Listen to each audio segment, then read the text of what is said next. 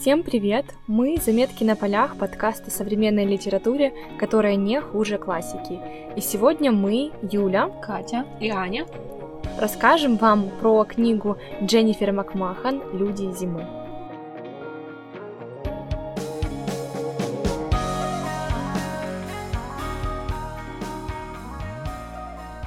Дженнифер Макмахан, сейчас 53 года, она живет в США, в викторианском доме. Но перед тем, как она туда поселилась, в свой дом, она работала и доставщиком пиццы, и в приюте животных, и визажистом была, маляром, и только начиная с 2000 года она изменила свою жизнь и род деятельности и полностью посвятила себя писательству.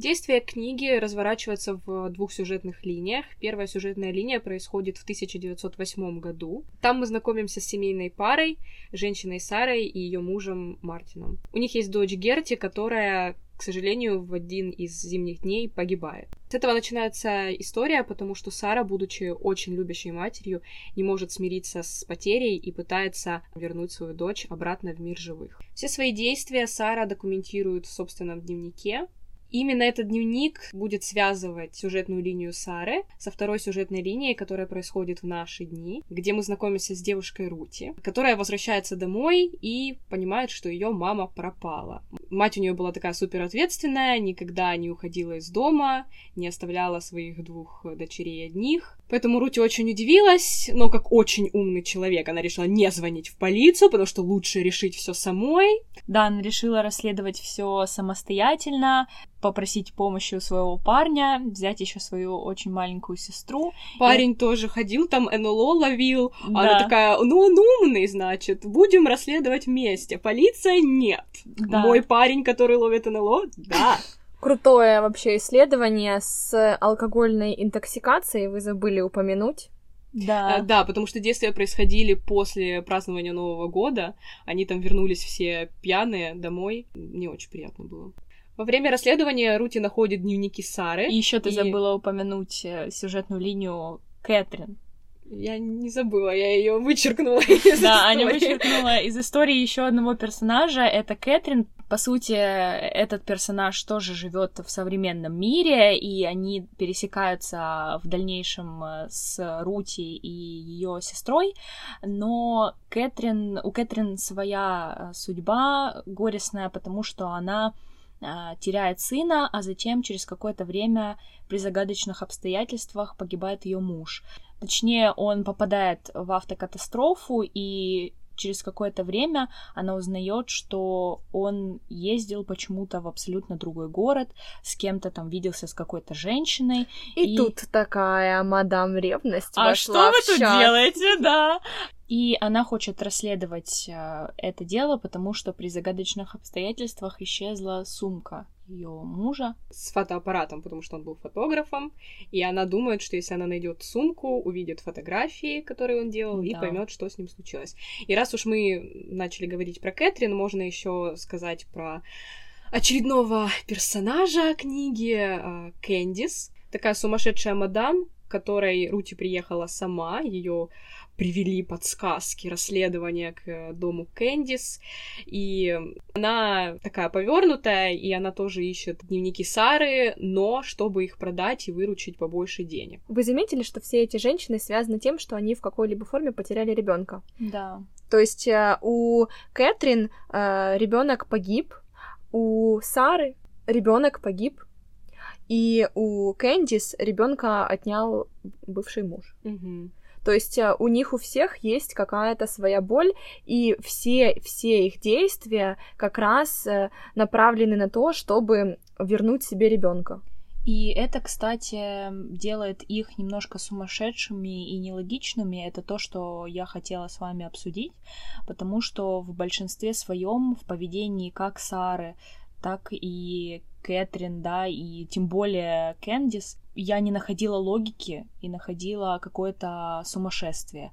Они так фокусировались на том, чтобы заполучить потерянное, что очень часто нелогично себя вели и порой даже некрасиво по отношению к другим близким людям. Ну представьте, э, твой ребенок это продолжение тебя. И тут либо у тебя отнимают твое продолжение, либо каким-то магическим образом ты теряешь своего ребенка. И, конечно же, ты будешь делать все, чтобы его вернуть. Конечно же, тебе будет все равно абсолютно наплевать на других, даже самых близких, потому что это кровь твоя. Мне, кстати, вот это вот непонятно. Я не могу не согласиться с тобой, но в то же время не могу прочувствовать это сполна. Мне было непонятно отношение Сары к своему мужу, ведь это тоже для него была огромная травма потерять свою дочь. И вот этот холод, который она излучала, она сфокусировалась на себе, на своем горе и абсолютно не хотела его слушать меня до последнего очень э, расстраивало и разочаровывало ее поведение, и было очень-очень жалко Мартина, потому что он делал все для того, чтобы Сара продолжала жить и снова обрела счастье. Думаю, главной проблемой их отношений было то, что Сара вернула Герти к жизни. Она ведь э, совершила этот ритуал, Герти вернулась, но вернулась необычным человеком. Герти не хотела показываться на глаза никому, кроме своей матери, а Мартин просто не верил Саре и Конечно, он, он считал ее отчасти сумасшедшей, хотя мог понять, почему так случилось. Тут ну, тоже можно его понять, потому что он не был близок к магии. И, скажем, он среднестатистический такой человек, который не верит ни в какую мистику, каких-то привидений, ходячих мертвецов.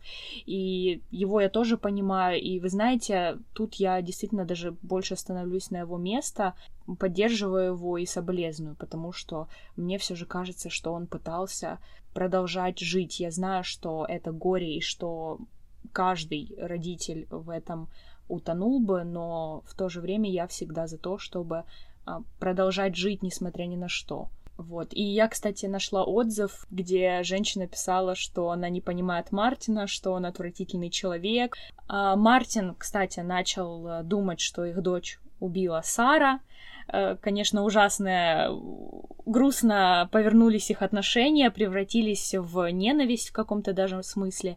Э, но да, вот эта вот женщина написала, что, о боже, как Мартин мог подумать на, на то, что Сара убила их дочь. А как а, Сара то, могла, Сара, да, подумать, Сара что... думала, что Мартин убил их дочь, Сара просто максимально над ним издевалась, была к нему абсолютно равнодушна. Ну, она ок, вообще, нормальный да, персонаж. Да.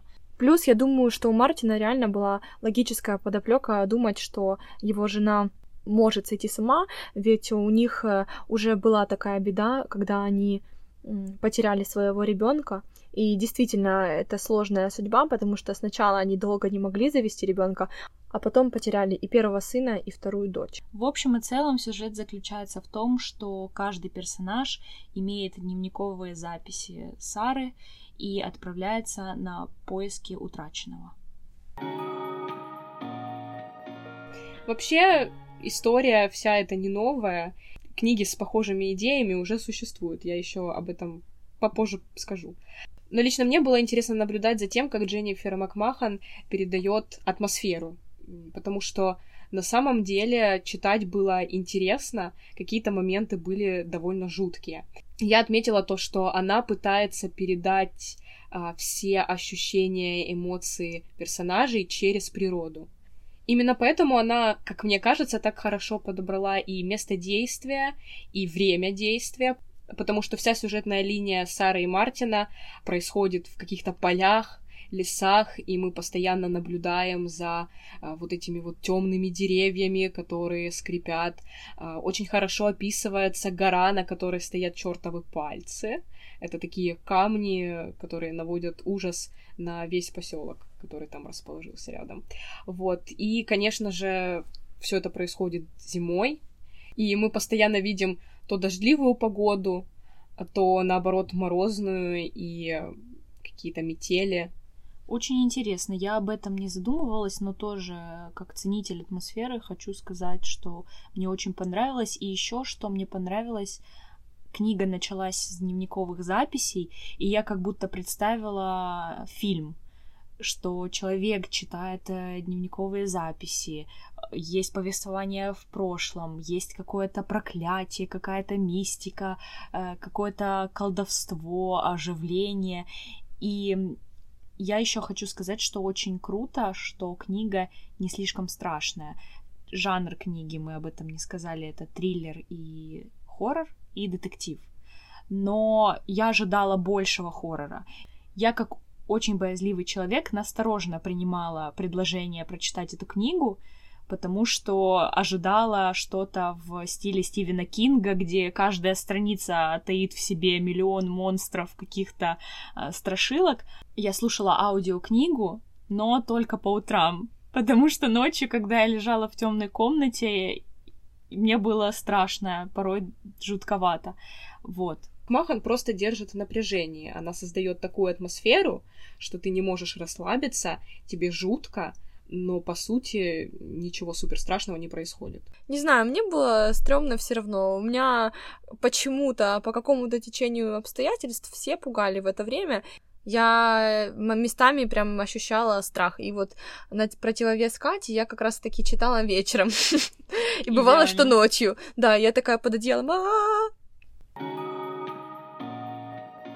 Что ж, давайте о недостатках поговорим. В этот раз мне есть о чем сказать. И я могу начать. Мне не очень нравились поступки персонажей, казались неочевидными, очень-очень глупыми, и меня огорчало отношение персонажей друг к другу. Возможно, это не касается слога автора и сюжета, это просто мое личное восприятие. И второй момент, мне показалось, что персонажи не были достаточно эмоциональными. Допустим, когда Рути пришла домой и узнала, что ее мама пропала, там не было описано что она очень сильно испугалась, очень расстроилась, не могла найти себе места. Она такая, ок, расследуем убийство. Катя, я с тобой не согласна, потому что эта книга не является суперэмоциональной, это в порядке, и все люди разные, и здесь лично мне, наоборот, это понравилось, что они не, не какие-то суперактивные, не супер нежные, это жизнь, в каждой семье есть разные люди, и не все должны быть нежными к родным. Насколько я знаю, «Люди зимы» — это не первая книга Дженнифер, и я могу связать это с тем, что до этого написала книжки для подростков, и поэтому большинство поступков mm-hmm. героев из этой книги, они как будто бы очень наивные и... Очень детские такие не... подростковые, да, да согласна. У меня есть замечания к вещам, которые, как по мне, являются более важными для книги. И, во-первых, это герои, которые вообще туда не вписываются. Мне не нравится Кэндис, но окей. А, я думала, ты про Кэтрин Я сейчас скажу про Кэтрин. Мне не нравится Кэндис, но окей, она хоть какую-то роль играет, мы не будем, да, раскрывать, потому что это спойлер, но все таки она продвигает историю. Но Кэтрин — это нечто. Это настолько ненужный персонаж во всей истории, она ничего не принесла туда, она ничего не сделала, и она просто существует там со своим этим эфемерным погибшим мужем и вот варится в своих переживаниях, как персонаж ни о чем вообще. И если бы ее оттуда убрали, книга бы не поменялась. И если бы ее оттуда убрали, то книга была бы на 100 страниц, очень тонкая. Мне кажется, да, как будто бы Дженнифер добавила нескольких персонажей, или, в принципе, описание в моментах она действительно растягивала. Добавила это для того, чтобы просто книгу больше, на больше страниц сделать. Ну, возможно. Но, как по мне, это было настолько лишним, что лучше бы уже 100 страниц было. Второе мое возмущение касается завершения истории, финала. Um, очень сложно выразить свои мысли и эмоции, не рассказывая непосредственно, что там произошло, но мне конец показался очень нелогичным. Я честно была расстроена и разочарована. Вот, из этого лично я делаю вывод, что книга не, не нова, ну, то есть э, все, что там есть, уже когда-то описывали. И первое, что приходит на ум, это, конечно же, кладбище домашних животных Стивена Кинга, в которой та же самая идея и, в принципе, те же самые события с возвращением мертвых Э, посредством какого-то ритуала. И если уж вы хотите начать знакомство с подобной литературой, я бы посоветовала все-таки начать с кладбища домашних животных.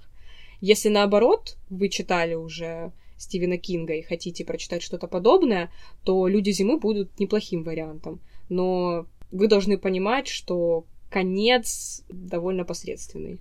Я бы посоветовала эту книгу как раз людям, которые боятся пока что брать в руки настоящий хоррор. Вот в «Людях зимы», мне кажется, очень дозированно дается вот этот вот ужас, там не прям скримеры, опять же, на каждой странице, но есть жутковатые моменты, и если человек хочет попробовать себя в этом жанре, посмотреть, как он отреагирует, как он будет чувствовать. Мне кажется, это просто прекрасно для вот таких вот людей, которые не в восторге от ужастиков.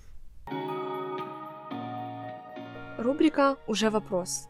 Книге были чертовы пальцы, место, куда часто ходили подростки тусоваться. Это жуткое, странное место. Они пытались там найти НЛО или каких-то призраков. А у вас было что-то подобное? куда вы ходили в детстве или, может, в подростковые года? А, мне на ум приходят два места.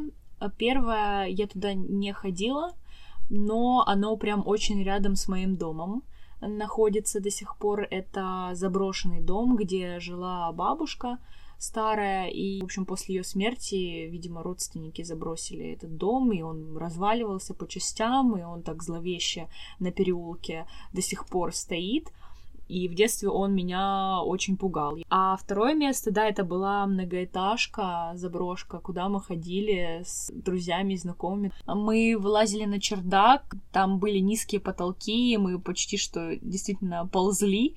Вот, в общем, очень жутко я сейчас вспоминаю, и мне действительно не очень комфортно об а этом. А сейчас с Катей невозможно ужастик посмотреть, она отказывает. А сейчас со мной невозможно ни на одном аттракционе в парке Горького прокатиться, потому что я всего боюсь. Сейчас меня не возьмешь.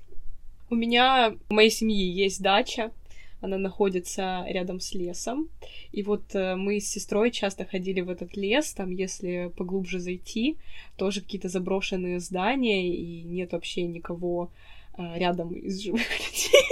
Только из мертвых есть, да? А, в общем, никого нет рядом, и дорога находится далеко, там всегда такая тишина. Да, и один раз э, рядом с этим зданием в лесу, там же внизу всегда вот иголки, шишки валяются и все такое. И там был огромный круг такой идеальной формы, расчищенный от иголок, от шишек, и там был просто песок. И непонятно, ну, там, там не ходят люди, непонятно, зачем это было сделано. Оно просто появилось однажды. Да, и мы туда ходили и смеялись. Мы никогда не наступали в этот круг, но мы ходили вокруг него и такие, да, давайте выходите, феи, сейчас мы вам покажем. У меня было такое пару лет назад. Мы с подругой решили поехать в какое-то природное место. А, очевидно, оно было закрыто. Мы поехали на поезде и приехали в какую-то глухомань полную. А, и пошли, значит, осматриваться, что там интересненького есть. Мы нашли заброшенный дом и решили почему-то туда зайти.